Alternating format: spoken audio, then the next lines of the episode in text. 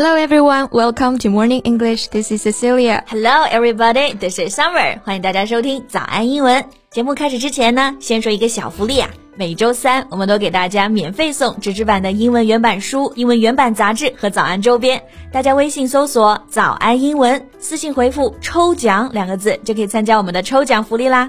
这些奖品都是我们老师为大家精心挑选的，非常适合学习英语的学习材料，而且你花钱也很难买到。坚持读完一本原版书、杂志，或者用好我们的周边，你的英语水平一定会再上一个台阶的。快去公众号抽奖吧，祝大家好运！西西，你觉得放屁也能挣钱吗？嗯，我觉得你在放屁。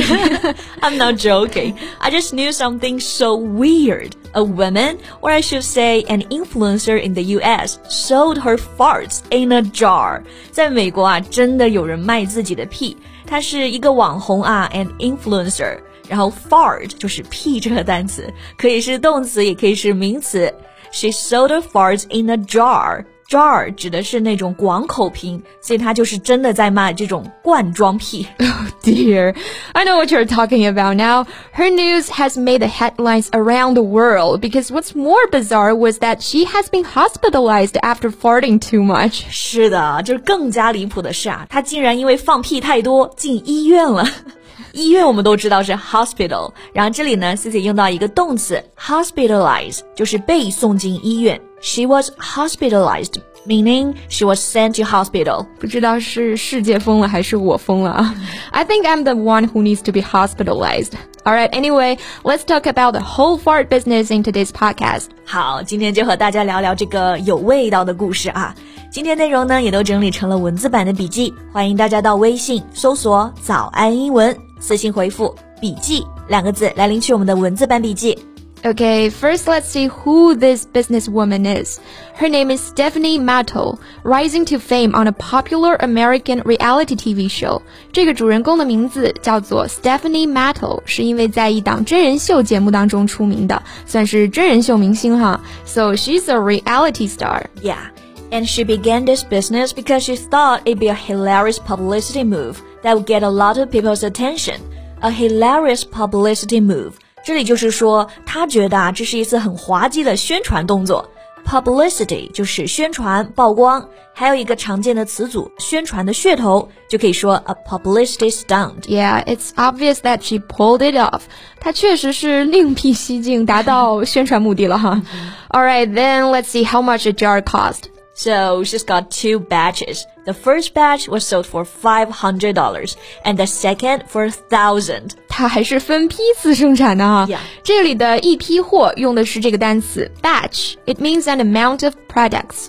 比方说生产一批饼干 a batch of cookies. 一批书 a batch of books. 但是没想到现在还有一批屁，这个价格呢，第一批是五百美元，第二批是一千美元，算成人民币都是好几千块了啊。Yeah, so guys, take a guess. How much do you think she has made by selling her farts? 大家可以来猜一猜啊，她这个生意赚了多少钱 ？Anyhow, it's beyond my imagination. All of the jars were sold out, and she made approximately two hundred thousand dollars in total. 她一共赚了差不多二十万美元啊！所有的瓶子都卖光了。那卖光的这个表达呢，大家应该比较熟悉了，就是 sold out。Sold 是 sell 的过去分词。When something is sold out, it has no more of it left to sell. 是的。 而且两个月来啊，为了让放屁够劲，让粉丝一打开这个罐子就觉得超值，他还特别注意自己的饮食。嗯，这个饮食呢，我们可以用这个单词 diet。So her diet consisted of fiber-rich foods, beans and eggs. Fiber 就是食物里的纤维，高纤维的就可以用这个形容词 fiber-rich，或者说 be rich in fiber or high in fiber。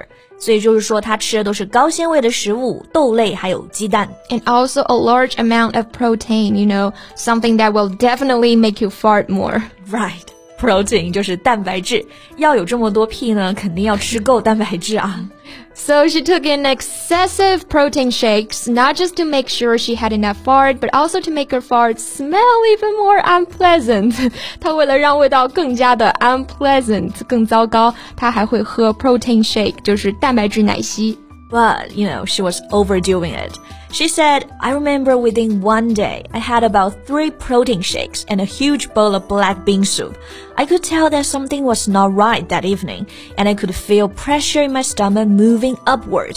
就有一天呢，她喝了三大杯蛋白质奶昔，一大碗黑豆汤，然后就感觉不对劲了。She called her friend to drive her to the hospital because she thought she was experiencing a heart attack or a stroke. 那 heart attack 是指心脏病，stroke 是中风。她当时因为很难呼吸啊，觉得自己可能是心脏病发作了。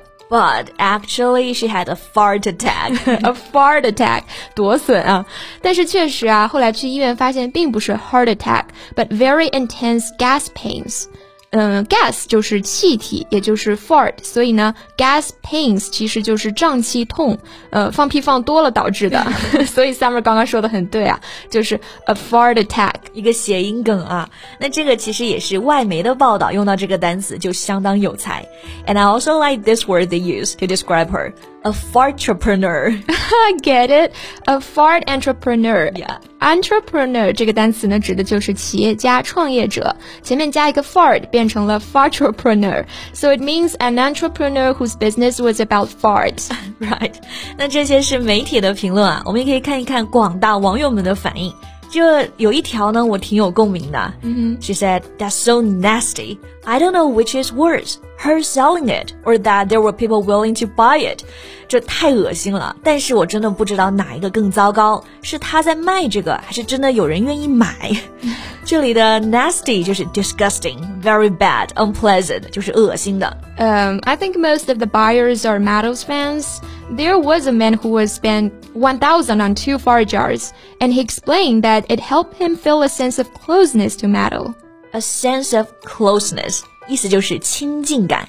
所以这个人是说啊，他买这个罐子的原因是因为让他觉得女神也没有那么遥不可及。Right. Okay, here are some other comments.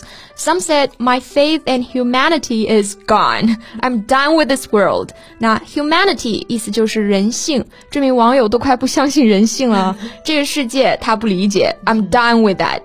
I'm done with something. 这里的 done 是 do 的过去分词，意思就是结束了，做完了。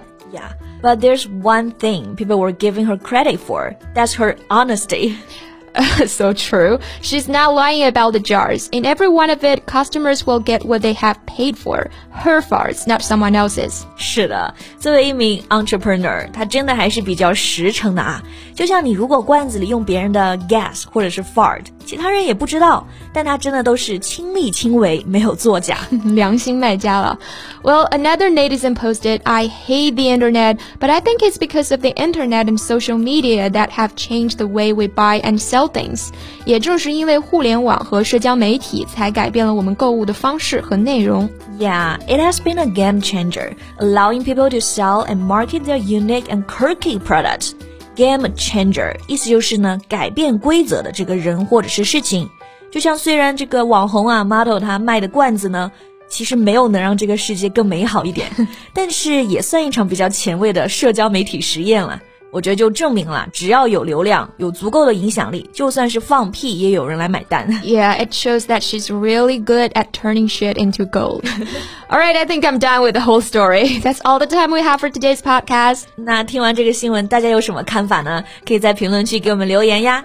今天的所有内容也都整理成了文字版的笔记，欢迎大家到微信搜索“早安英文”，私信回复。笔记两个字来领取我们的文字版笔记。Thank you so much for listening. This is Cecilia. This is Summer. See you next time. Bye. This podcast is from Morning English. 学口语就来早安英文。